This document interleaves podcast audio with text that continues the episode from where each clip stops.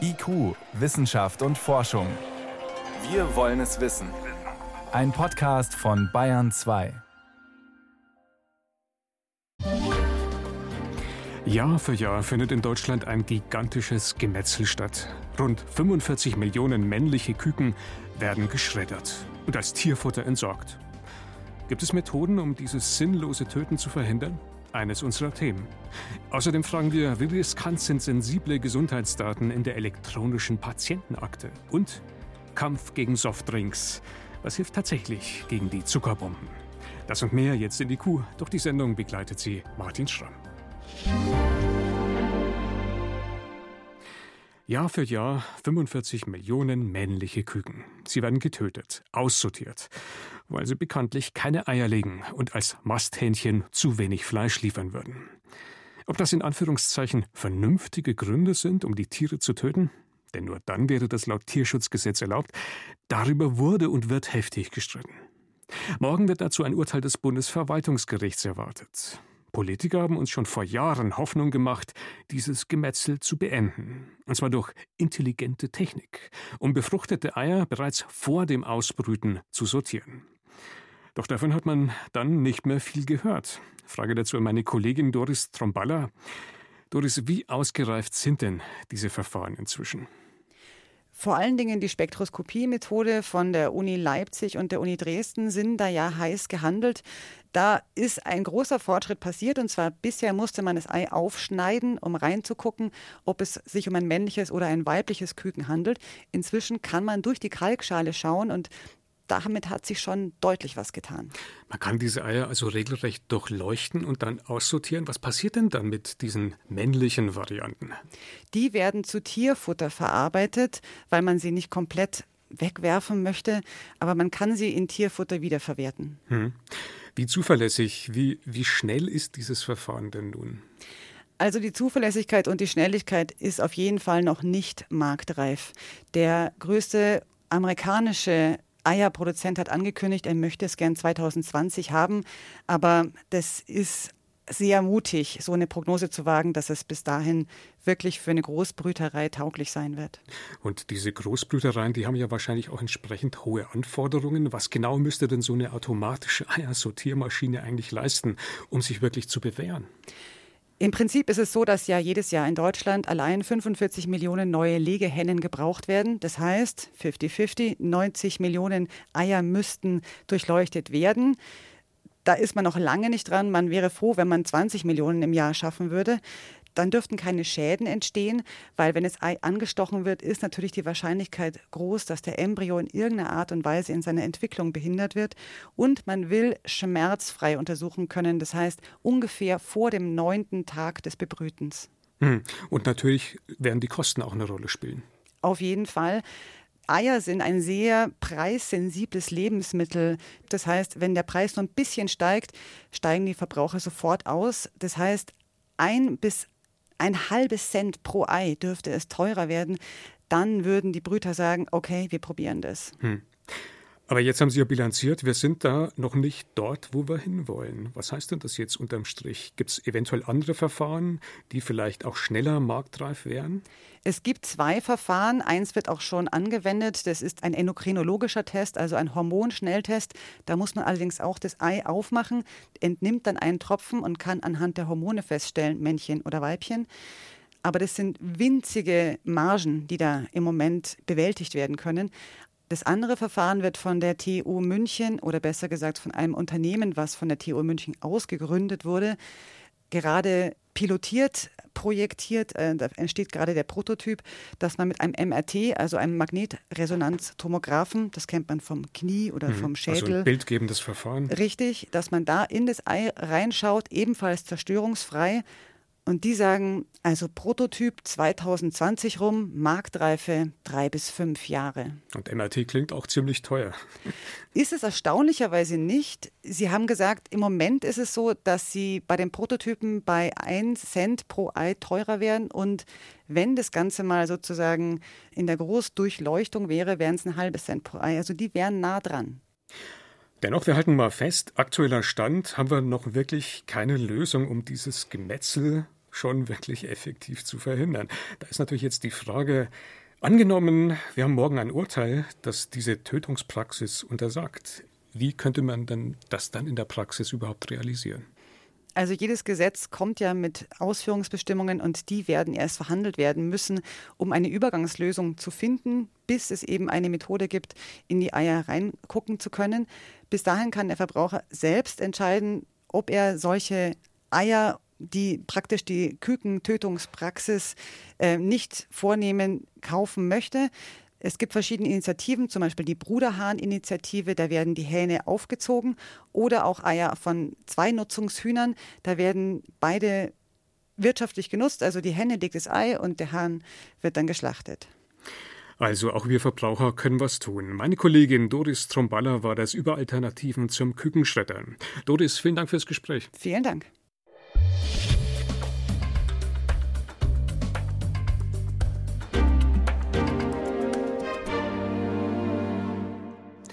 Die klassische Krankenakte beim Arzt, auf Papier, im Ordner, im Aktenschrank. Schon lange nicht mehr zeitgemäß, sagt unser Gesundheitsminister Jens Spahn. Die Zukunft soll endlich der schon lange angekündigten elektronischen Patientenakte gehören, mit all ihren Vorteilen. Doppeluntersuchungen könnten entfallen, Notfalldaten könnten Menschenleben retten, Arztbriefe und Medikationspläne könnten digital übertragen und ausgewertet werden und vieles mehr. Kurzum, es soll alles besser, schneller, effektiver werden. Ab Januar 2021 soll die Akte verpflichtend werden für Patienten und Ärzte. Doch gerade die Ärzte sind alles andere als begeistert von den Plänen. Peter Welchering berichtet. Laborbefunde, ärztliche Diagnosen und Behandlungsdaten sollen alle Ärzte, Physiotherapeuten, Apotheker, also alle sogenannten Leistungserbringer im Gesundheitswesen, in die elektronische Akte, die E-Akte, eintragen. Sowohl die Rohdaten als auch die jeweilige ärztliche Bewertung. Doch viele Ärzte finden das Vorgehen Spahns überstürzt. So zum Beispiel Kai-Peter Schlegel, niedergelassener Facharzt für Urologie. Es muss einfach geklärt sein, wie wird diese Verbindung gesichert. Wer übernimmt dafür die Verantwortung? Bis jetzt ist es so, dass die Arztpraxen die Verantwortung tragen, wenn irgendwelche Daten nicht ordnungsgemäß verschlüsselt würden. Das muss also meines Erachtens durch die Politik sichergestellt werden, nicht durch die Arztpraxen. Und auch die Finanzierung muss natürlich durch die Politik, die das ja wünscht. Bei der Finanzierung will Spahn den Ärzten entgegenkommen. Wer Befunde elektronisch erfasst und versendet, soll dafür honoriert werden. Ärzten, die bei der Digitalisierung nicht mitmachen, droht eine Honorarkürzung. Der Arzt Kai-Peter Schlegel hat seine Praxis trotzdem nicht an das Gematiknetz anschließen lassen, über das auch die elektronische Patientenakte verwaltet werden soll.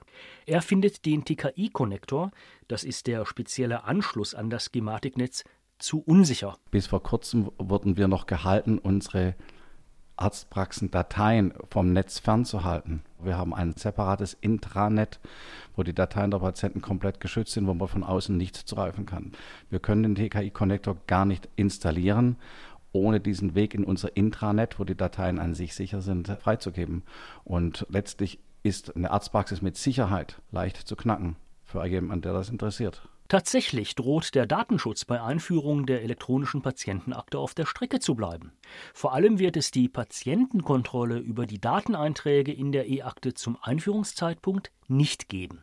Der Patient sollte nämlich die Möglichkeit haben, genau festzulegen, welche Daten die unterschiedlichen Fachärzte oder Allgemeinmediziner, Apotheker oder Therapeuten sehen dürfen. So möchte zum Beispiel ein Patient für seinen Zahnarzt die Diagnose seines Psychologen nicht unbedingt freischalten.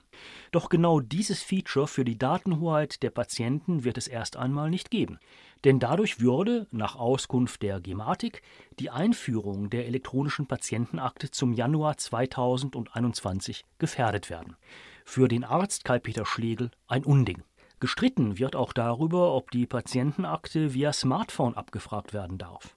Immerhin bieten seit September vergangenen Jahres 14 gesetzliche Krankenkassen und zwei private eine Gesundheitsakte an, die mit dem Smartphone verwaltet werden kann. Vertragspartner der Versicherungen und Kassen ist die Vivi GmbH. Christian Rebernik, Chef der Vivi GmbH, nimmt einen Einwand vieler Ärzte gleich vorweg. Jetzt könnte man ja sagen, ja, grundsätzlich dürfen Gesundheitsdaten nicht auf mobilen Endgeräten oder auf Android-Geräten sein. Wir wissen aber auch, und das sehen wir schon heute, dass ja nicht nur jetzt auf iOS-Geräten Bankanwendungen verwendet werden, sondern dass der Nutzer sehr wohl auch auf Android-Geräten diese Anwendungen nutzen möchte. Für die Fachwissenschaftler der Gesellschaft für Informatik taugt dieses Argument nicht viel. Professor Hartmut Pohl. Es ist Aufgabe des Staates, den Bürger aufzuklären über moderne Risiken. Wenn Sie sehen, wie viele AIDS-Kranke wir in der Bundesrepublik haben, das sind 80.000. Und wenn diese Daten in unrechte Hände kommen, das sind immense Schäden für die Betroffenen. Und solche Schäden müssen abgewendet werden vom Bürger. Sicherheitsforscher haben so viele schwerwiegende Schwachstellen bei der Verarbeitung von Patientendaten auf Smartphones nachgewiesen, dass sich die Verwaltung der elektronischen Patientenakte via Handy verbietet. Das sehen die Ärzte genauso wie die Computerwissenschaftler. Die elektronische Patientenakte. Datenschutztechnik also ein großer Feldversuch und wir sind mittendrin. Ein Beitrag von Peter Welchering war das. Sie hören Bayern 2, es ist 18.16 Uhr.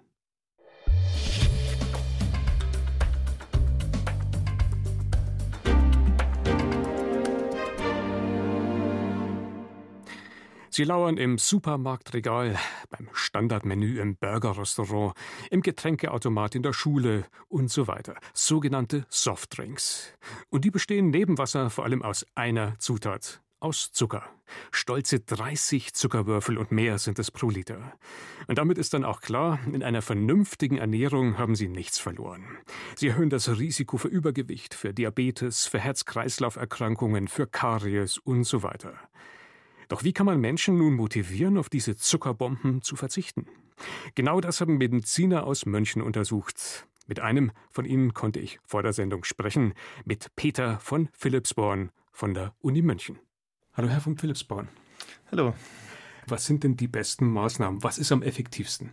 Also Maßnahmen, die sicherlich relativ weit oben auf der Prioritätenliste stehen sollten von Politikerinnen und Politikern, die sich für eine gesündere Ernährung einsetzen wollen, ist ein Kennzeichnungssystem für Lebensmittel und Getränke, was intuitiv verständlich sein sollte. Das haben wir deutlich gesehen in den Studien, die wir betrachtet haben, dass solche Kennzeichnungssysteme dann wirksam sind, wenn sie gut intuitiv verständlich sind. Das bekannteste Beispiel ist das Ampelsystem eine Farbkodierung, wo gesündere Getränke mit grün gekennzeichnet werden und ähm, weniger gesunde mit rot Farbtönen. Oder eine Variante davon, dieser sogenannte Nutri-Score, der ja auch quasi mit einer Farbskala arbeitet. Der Nutri-Score ist die Variante des Ampelkennzeichnungssystems, was methodisch am weitesten fortgeschritten ist und ähm, die wahrscheinlich von den derzeit verfügbaren Systemen auch das Beste ist. Das heißt, äh, konnte man dann ablesen, also Zahlenskalen funktionieren nicht so gut, Farben sind intuitiver? Genau, das haben wir gesehen, ja. Wie effektiv ist es denn? Was kann man denn zum Beispiel mit so einem Ampelmodell nach Ihrer Forschungslage eigentlich bewirken? Also in den Studien, die wir dazu gefunden haben, ist der Konsum an klassischen Softdrinks in der Folge von der Einführung von solchen Ampelsystemen teilweise recht stark zurückgegangen, um bis zu 50 Prozent. Da sollte man aber bedenken, dass ja, diese Studien teilweise recht speziellen Settings durchgeführt wurden und wenn man ein solches System im großen Stil auf Bevölkerungsebene einführt, man sicherlich auch Effekte erwarten kann, die aber nicht notwendigerweise so groß sein werden. Aber versteht, sie wirken, sie sind effektiv, sind also mit eines der Mittel der Wahl. Was ist denn noch interessant? Sollte man die Sachen einfach verteuern? Wie ist da die Effektivität? Das ist auch etwas, was wir ja ganz eindeutig gesehen haben, dass Menschen auf Preissignale reagieren. Und wenn Softdrinks teurer werden, dann wird weniger davon gekauft und auch weniger davon konsumiert. In den wissenschaftlichen Studien, die es dazu gibt, war die höchste Preiserhöhung, die eingesetzt wurde, so um die 25 Prozent. Und das ist ein Bereich, wo man noch Effekte sieht. Was ist noch auf der Liste? Also jetzt haben wir sozusagen Ampel, Farbsignale funktionieren, Preiserhöhung? Eine Maßnahme, für die es auch relativ gute wissenschaftliche Belege gibt und die sicherlich auch in Deutschland wichtig wäre anzugehen, das ist den Angebot von Süßgetränken an Schulen und in Kindergärten einzuschränken, stattdessen gesündere Getränke wie zum Beispiel Wasser anzubieten. Dafür haben wir auch gute wissenschaftliche Belege gefunden, dass das den Süßgetränkekonsum reduziert und das gilt nicht nur für Schulen und Kindergärten, es gilt auch zum Beispiel in Supermärkten, in Geschäften, ähm, wo man gesehen hat, wenn gesündere Getränke Getränke prominenter besser platziert werden, in den Läden selber beworben werden, dass dann auch der Absatz von ungesünderen Getränken im Gegenzug heruntergeht. Und ähnliches gilt auch für Restaurants, wo gerade in Fastfood-Ketten es oft ja Standardgetränke gibt, die bei Menüs mit dabei sind. Da hat man gesehen, dass als Standardgetränk ein gesünderes Getränk statt einem Süßgetränk angeboten wird und sich Gäste aktiv für die ungesündere Alternative entscheiden müssen, dass das auch einen ähm, sehr deutlichen Effekt darauf hat, wie viel Softdrinks konsumiert werden. Also die Standardeinstellung sollte auf gesund liegen und nicht andersrum. Genau, richtig.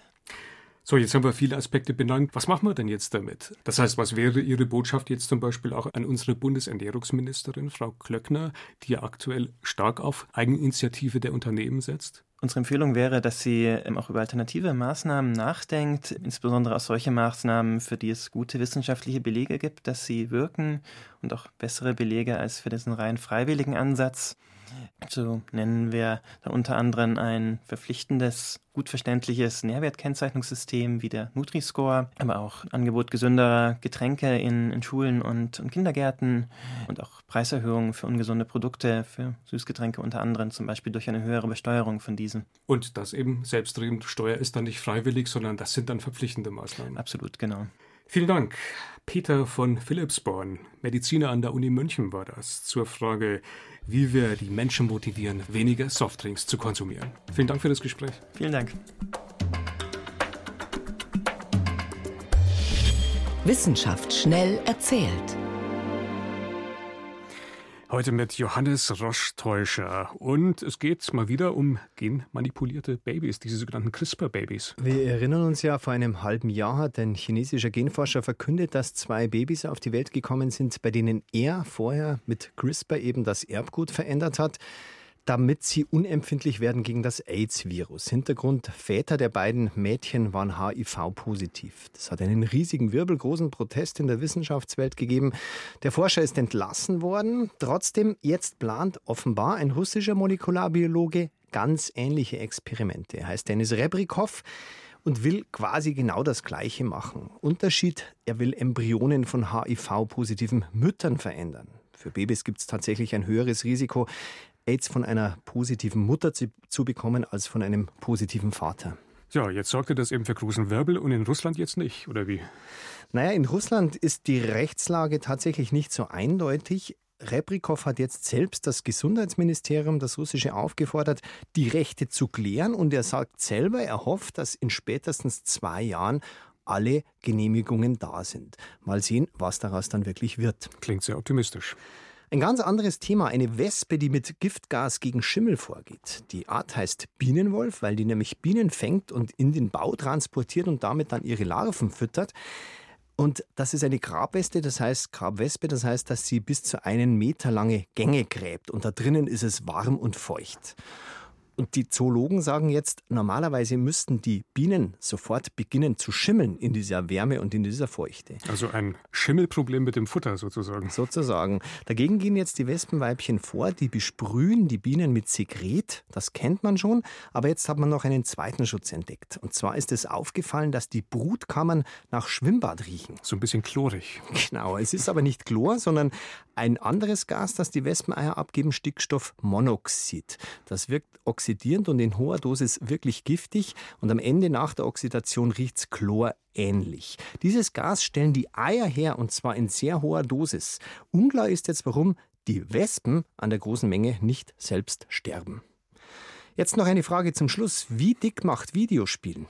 Eine Frage an mich. Ich würde jetzt mal sagen, wenn die Chips und die Softdrinks dazu kommen, könnte es ziemlich dick machen. Dann sicher ja. Ansonsten überraschenderweise eher nicht, zumindest laut einer neuen Metastudie. Die Uni Würzburg hat 20 Studien ausgewertet mit vielen, vielen Teilnehmern und sieh da, der Zusammenhang ist sehr gering. Bei Kindern und Jugendlichen ist er gar nicht nachweisbar. Also eigentlich ein Vorurteil. Kann man so sagen. Nur bei Erwachsenen gibt es einen kleinen nachweisbaren Zusammenhang zwischen quasi Videospiel und Fettleibigkeit, der beträgt 1%. Vielen Dank. Johannes Rostäuscher war das mit den Wissenschaftsmeldungen hier auf Bayern 2. Die Durchblicker. Wissensreportagen von der Ostsee bis zum Bodensee.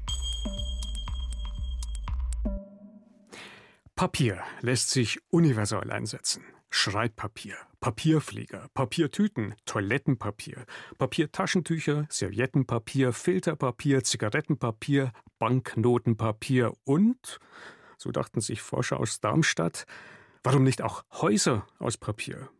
Architekten, Bauingenieure, Chemiker und Papierforscher haben sich zusammengetan und experimentieren mit allen möglichen Formen von Papier beim Hausbau. Antje Sieb hat sich das für uns vor Ort angesehen.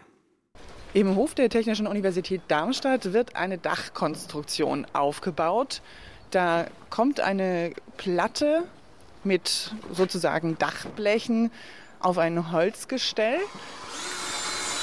Wird da jetzt auch festgeschraubt. Und das Besondere an diesen Dachplatten, die sind aus Papier. Ja, die fühlen sich auch noch ein ganz kleines bisschen wie Pappe an. Es ist aber schon sehr, sehr stabil. Marco Volkmann arbeitet beim Projekt Bauen mit Papier an der Technischen Universität Darmstadt. Was ist das denn für ein Material, was Sie da jetzt als Dachplatte testen? Das ist ein sogenanntes Vulkanpapier. Das wurde früher schon verwendet, um Hartschalenkoffer zu bauen. Wir versuchen das jetzt in diesem Projekt einfach mal zu integrieren, haben aber auch noch weitere Papiermöglichkeiten, die wir dafür nutzen wollen. Ja, da kommt jetzt auch gerade die zweite Möglichkeit, so also ein zweites Dach. Ich gehe hier mal ein bisschen außen rum, damit ich das besser sehe. Das sind jetzt so richtige Dachschindeln. Das ist total fest, die Oberfläche ist glatt. Gepresstes Papier, das ist gepresst und quasi gebacken und ist schon an sich deutlich wasserabweisender als übliches Papier.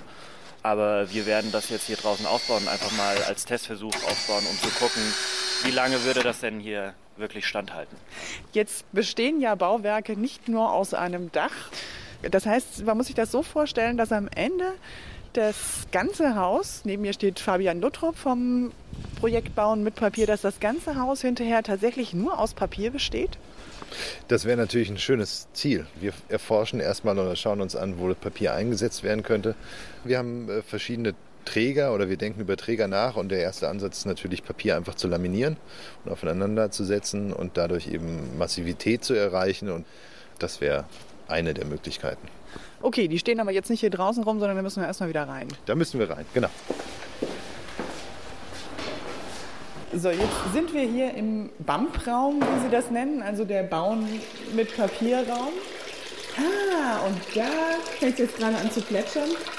Da läuft Wasser über genau solche Dachschindeln, wie wir sie vorhin draußen aufgebaut haben.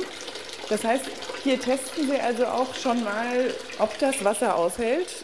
Und jetzt haben Sie hier was aufgebaut. Jetzt sind hier zwei Kisten aus, eben auch aus Papier. Und dann liegen da Balken drüber. Also eine Ende des Balkens auf der einen, das andere auf der anderen Kiste. Und da haben Sie hier einen Holzbalken hingelegt, wenn ich das richtig sehe, und einen Balken eben aus Papier. Kann ich jetzt da einfach mal über so einen drüber laufen oder sollte ich das lieber nicht tun? Ja, können Sie machen. Also der Vergleich ist da, dass man einfach einen handelsüblichen Holzbalken genommen hat. Daneben liegt ein Balken, den Studierende hier am Fachgebiet von Herrn Schabel hergestellt haben. Das ist ein Versuch und der hält naja, je nachdem bis zu zwei Leute. Das probiere ich jetzt mal. So, hier links ist der Papierbalken. Da steige ich jetzt mal drauf. So, gehe da ganz vorsichtig drüber. Ja, der gibt überhaupt nicht nach. Ich habe nicht im geringsten das Gefühl, dass ich mich da irgendwie unsicher fühlen müsste. Ich fürchte, ein Dach wiegt ein bisschen mehr als ich. Aber diese Konstruktion mit, mit Pappe unten, dazwischen sozusagen wie, wie kleine Säulen, auch aus Pappe und nochmal oben eine Abdeckung. Darf ich den auch mal hochheben? Wie, wie schwer ist der? Na gut, er wiegt auch ein bisschen was. Und der Holzbalken, ja, aber der Holzbalken ist deutlich schwerer, das stimmt. Unser Anspruch ist ein Haus für unsere hiesige Klimazone und die öffentlichen rechtlichen Anforderungen. Die Frage ist, ob wir das nachher schaffen, aber wir werden dann auch sagen können, und das ist Forschung, wo sind eigentlich die Lücken und die großen Fragezeichen.